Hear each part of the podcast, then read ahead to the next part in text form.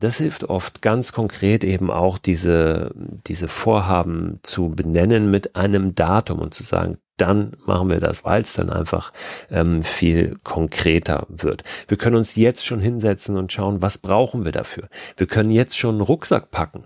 Wir können uns jetzt schon um Ausrüstung kümmern. Haben wir alles. Können auch da eine Bestandsaufnahme machen, mal in den Keller gehen. Äh, wie, wie ist es denn mit dem Rucksack? Wie ist es mit dem Schlafsack? Äh, hat der Kocher ähm, noch alles, was er braucht? Ja, ist genug Gas in den Kartuschen, wenn wir losziehen wollen und uns was brutzeln wollen irgendwo draußen unterwegs.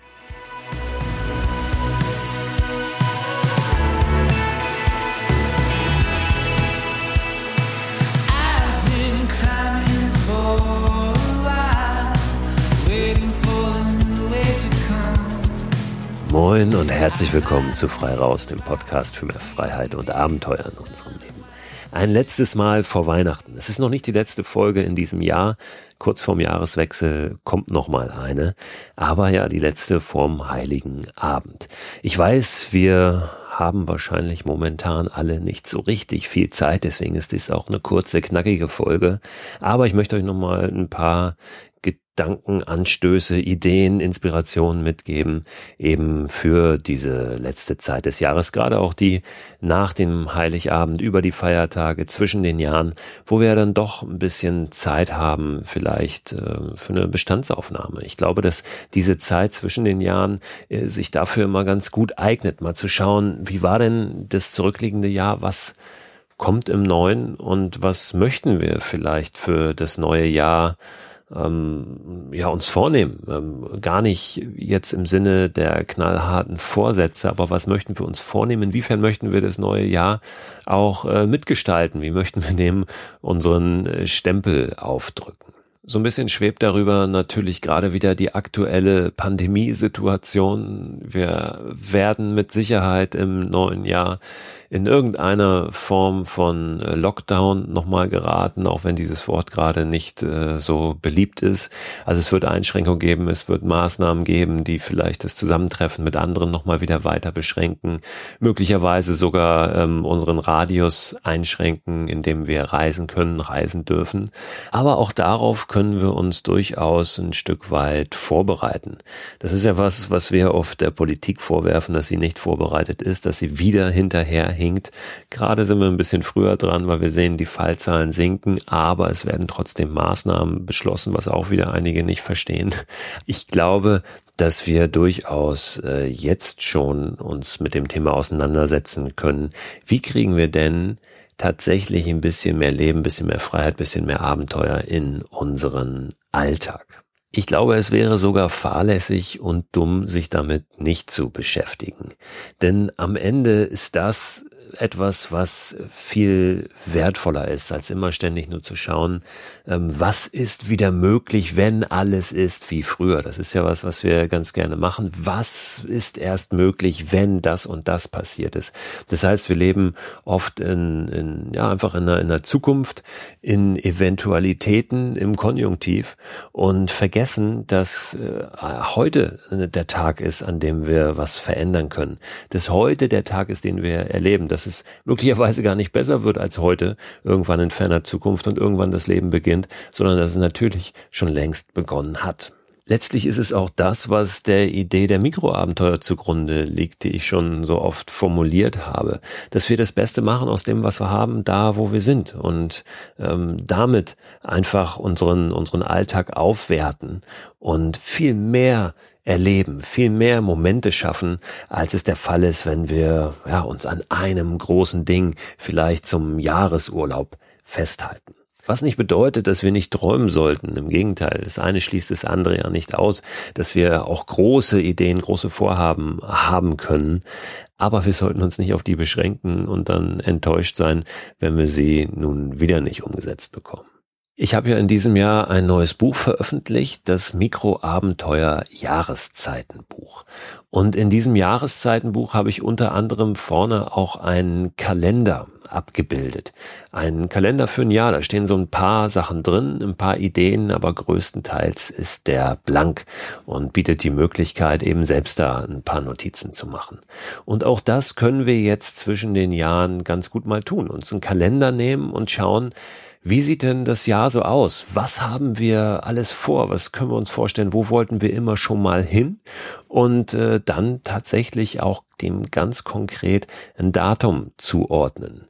Auch wenn wir jetzt noch nicht wissen, ob wir da Urlaub haben oder was dann sein wird. Aber das hilft oft ganz konkret eben auch diese, diese Vorhaben zu benennen mit einem Datum und zu sagen, dann machen wir das, weil es dann einfach ähm, viel konkreter wird. Wir können uns jetzt schon hinsetzen und schauen, was brauchen wir dafür. Wir können jetzt schon einen Rucksack packen. Wir können uns jetzt schon um Ausrüstung kümmern. Haben wir alles. Können auch da eine Bestandsaufnahme machen, mal in den Keller gehen. Äh, wie, wie ist es denn mit dem Rucksack? Wie ist es mit dem Schlafsack? Äh, hat der Kocher ähm, noch alles, was er braucht? Ja, ist genug Gas in den Kartuschen, wenn wir losziehen wollen und uns was brutzeln wollen irgendwo draußen unterwegs. Also einfach mal schauen, wie bin ich ich aufgestellt? Was brauche ich möglicherweise, um auch kurzfristig losziehen zu können, wenn mir die Decke auf den Kopf fällt?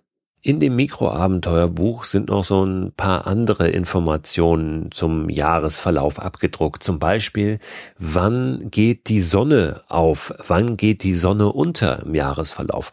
Kann auch ganz interessant sein, sich das mal anzuschauen, um zu wissen, ah, hier könnte ich vielleicht am 22. Äh, Mai noch bevor ich mit der Arbeit beginne, ob im Homeoffice oder irgendwo äh, anders im Lager, wo ich am Fließband stehe, äh, da könnte ich noch mir den Sonnenaufgang ansehen, weil ich weiß, es haut von der Zeit vielleicht hin. An dem und dem Datum wäre vielleicht ähm, eine gute Möglichkeit, eine Nacht draußen zu verbringen, weil es die kürzeste Nacht des Jahres ist, ja, Mitsommernacht oder weil es die längste Nacht des Jahres ist, weil möglicherweise Vollmond ist gerade. Auch das ist schön, sich mal einen Vollmondkalender zu nehmen und zu schauen, wann ist Vollmond, vielleicht sogar in diesen Jahreskalender mal einzutragen, eine Notiz zu machen, hier an dem Tag ist Vollmond, an dem Tag ist Vollmond, an dem Tag ist Vollmond und dann spontan zu schauen, wie ist das Wetter an dem Tag, wie sieht's mit meiner Zeit aus?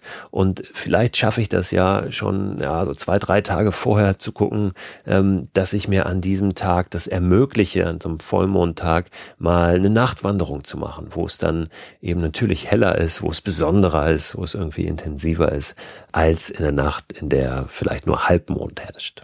Dann ist in dem Buch noch eine Übersicht drin, welche Tiere zu welchen Zeiten des Jahres gejagt werden dürfen. Es kann interessant sein, wenn ich vielleicht im Wald eine Nacht verbringen will und dann äh, auf dem Zettel habe, wird da gerade viel gejagt, sind da viele Jäger unterwegs oder nicht. Ähm, eine Übersicht ist drin, wann welche Wildkräuter, Wildpflanzen äh, reif sind, beziehungsweise so weit, dass wir sie pflücken und sammeln können. Genauso zu den Pilzen. Ähm, das bedeutet, nicht, dass ihr euch jetzt dieses Buch sofort äh, zulegen müsst, dürft ihr natürlich gerne, habe ich nichts dagegen.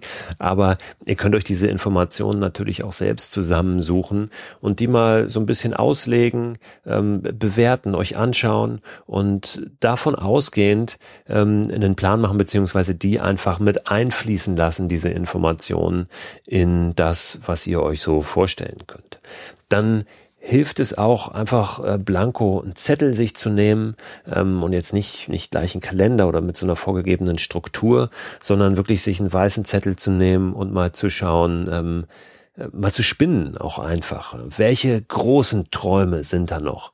Und auch das habe ich schon immer wieder mal gesagt in diesem Podcast, ein Stück weit die mal runterzubrechen und zu schauen, warum will ich unbedingt in dieses Land? Gibt es da was, was nur dieses Land bietet? Oder stecken da möglicherweise auch andere Aspekte drin, andere Gründe, warum ich das will, die gar nicht so sehr verbunden sind mit dieser Destination, sondern die sich viel mehr darum ähm, drehen, vielleicht um ein Gefühl von Freiheit, um äh, Begegnungen mit äh, Menschen, die ich nicht kenne, um ein Eintauchen in mir unbekannte Kulturen. Um, und dann mal schauen, ja, muss ich dafür eigentlich so weit weg? Ähm, lässt sich das nicht vielleicht auch viel näher erleben? Ich habe das in diesem Jahr ja par excellence auch für mich selbst erfahren, dass sehr, sehr viel Freiheit, sehr, sehr viel Abenteuer auch möglich ist in Deutschland. Ich war ja acht Wochen unterwegs auf Deutschland-Expedition, bin von der Zugspitze bis nach Sylt gereist, habe nur draußen übernachtet, 54 Tage am Stück und ähm, habe ein unglaubliches äh, Gefühl von, von Abenteuer und Freiheit erlebt und musste dafür einfach nur mit dem Zug zur Zugspitze fahren, äh, mit meinem Stand-Up-Pedalboard im Gepäck und ja, einfach loslaufen. Und so einfach kann das sein. Ähm, es ist natürlich nicht einfach, sich mal eben acht Wochen frei zu schaufeln. Aber ich glaube, dass Abenteuer, dass Freiheit, dass, dass das Leben viel näher liegt, als wir uns das oft eingestehen. Und auch das gehört, glaube ich, dazu, sich das selbst äh, einzugestehen und zu sagen, hey, deine Ausreden, äh, deine, deine Beweggründe, die immer dagegen gesprochen haben, dass, dass du deine Träume nicht verwirklichen kannst, dass du ähm, nichts verändern kannst, das ist möglicherweise hinfällig. Da gehört auch Mut dazu, äh, das zu tun und zu sagen, hey, so wie ich es bisher gemacht habe, war es vielleicht gar nicht so smart. Und äh, das kann oft schon die allererste Veränderung sein, äh, sich selbst zu sagen, hey, ähm, machst es halt einfach mal vollkommen anders. Ne? Oder probierst es nur aus. Ähm, das ist auch was, was äh, sehr, sehr unterschätzt wird, einfach Dinge mal auszuprobieren und zu machen und dann möglicherweise nachher zu sagen, nö, ist nichts für mich, will ich wieder alles ganz anders machen, aber Dingen eine Chance zu geben. Und weil ich immer wieder über diesen Begriff Mikroabenteuer spreche, nochmal ganz kurz für diejenigen, die meine Arbeit vielleicht noch nicht so intensiv äh, verfolgen. Es geht mir bei dieser Idee der Mikroabenteuer einfach um leicht umsetzbare Abenteuer, ähm, die günstig sind, die vor der Haustür stattfinden, für die ich nicht viel Zeit brauche, für die ich nicht viel Planung brauche. Es geht um diese Idee des einfach raus und machen.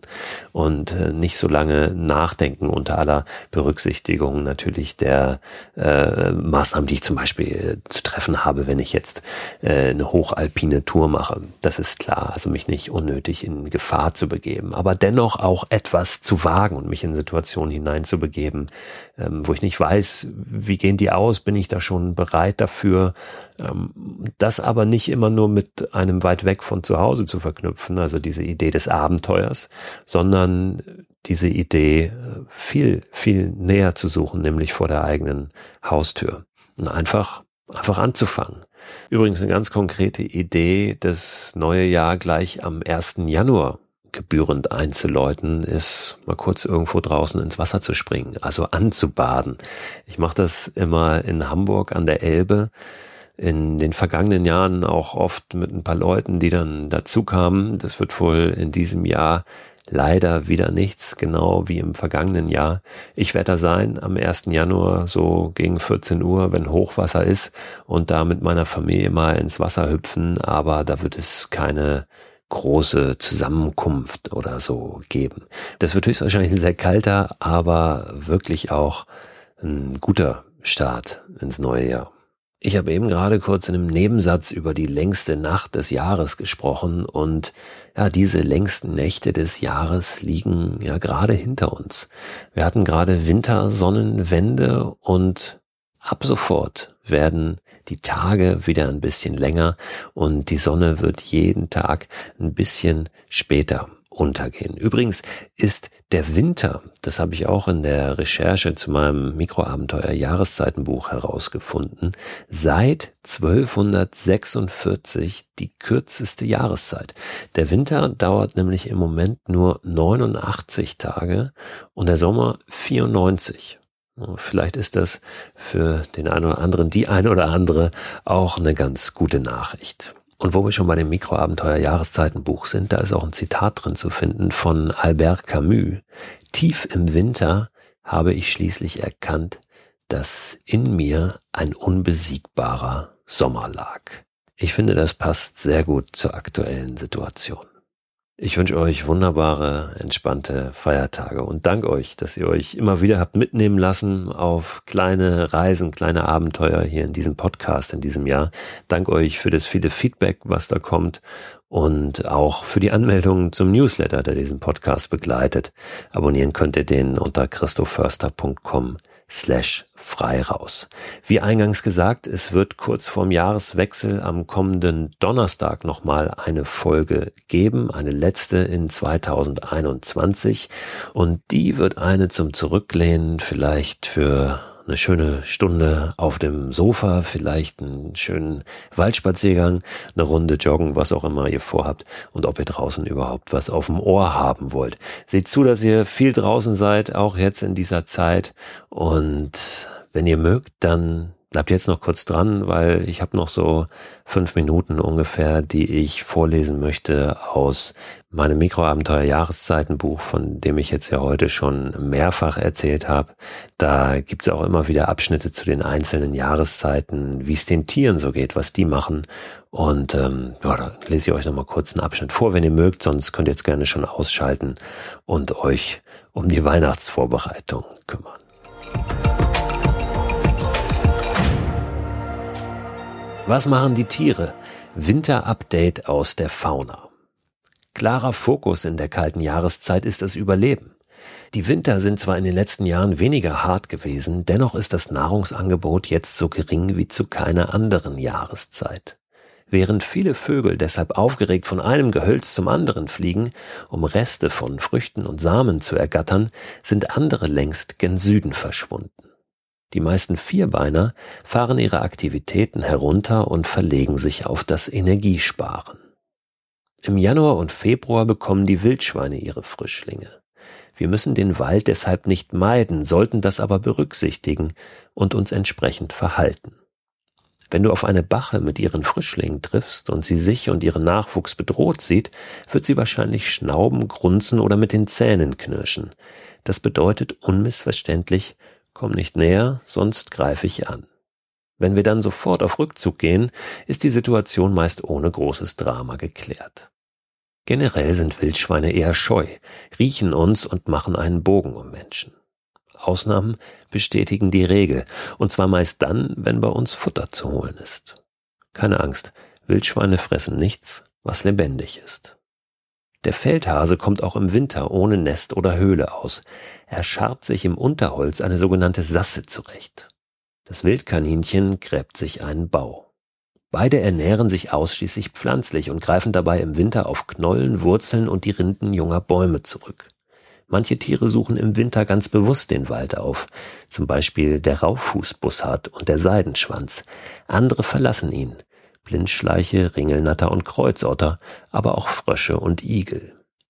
Wirklichen Nahrungsnotstand gibt es in unseren Breitengraden aufgrund der steigenden Temperaturen kaum noch.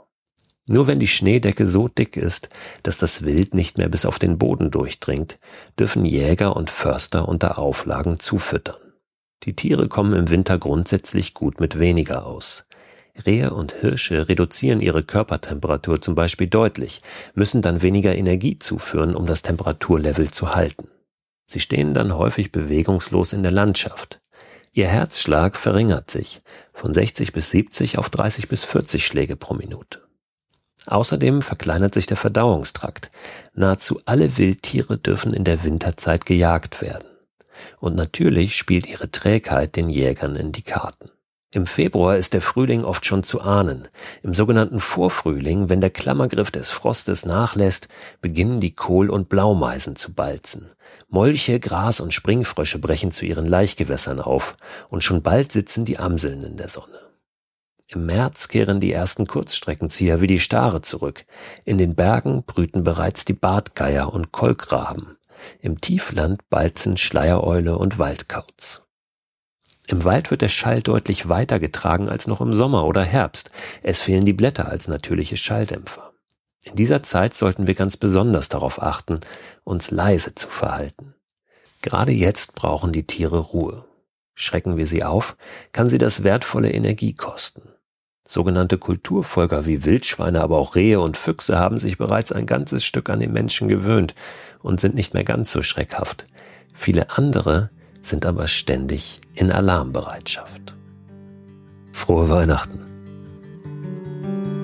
My heart was dead, cold in my chest, a stone in my flesh.